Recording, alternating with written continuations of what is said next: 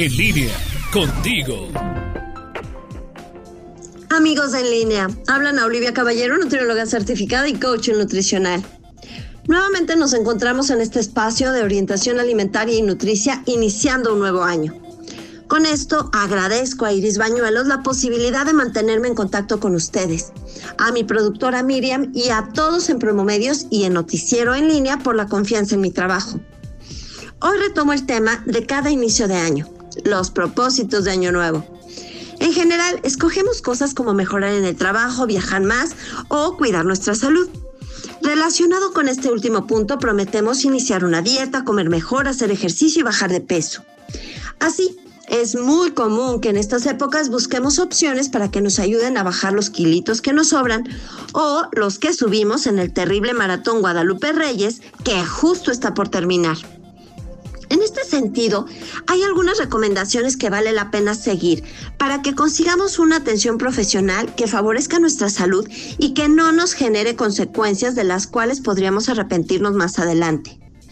En México contamos con la norma oficial mexicana 008 SSA 3 del 2017 para la atención integral del sobrepeso y la obesidad.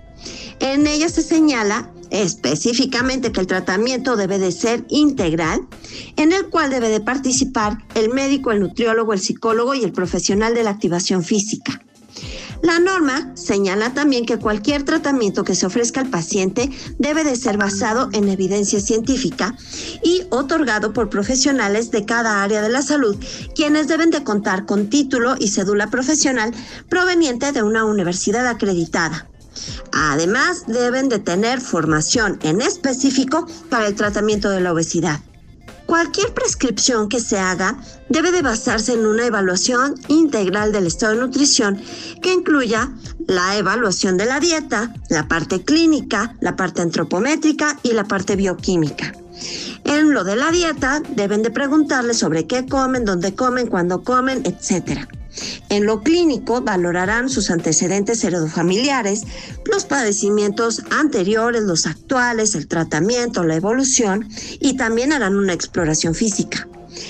En lo que corresponde a la parte antropométrica, la norma oficial mexicana señala muy en específico que hay que hacer valoraciones como el peso, la talla y con profesionales capacitados también algunas circunferencias como la de cintura, cadera, de cuello o panículos adiposos para poder conocer el porcentaje de grasa.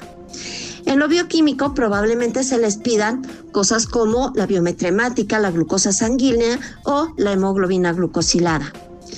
Finalmente, recuerden que el tratamiento que se les otorgue debe de ser individualizado, tomando en cuenta la mejora en hábitos alimentarios y siempre poniendo al frente la salud del paciente. No se deben de dar fármacos no probados científicamente o que no tengan el nombre o la formulación. Tampoco se vale dar hormonas como tratamiento único a menores de 18 años, ni emplear aparatos térmicos o liposucción o lipoescultura para tratar con ello nada más la obesidad. Es importante que el programa de alimentos que se les ofrezca tenga comidas variadas, que sea accesible, que pueda llevarse a través del tiempo y que tenga un plan de mantenimiento a futuro. Por supuesto, al mismo tiempo, se necesita el fomento de la actividad física. Si requieren más información al respecto, búsquenme en mi página de Facebook, anaoli-en línea.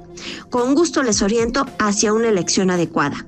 Soy Ana Olivia Caballero, nutrióloga certificada y coach nutricional. Feliz año nuevo.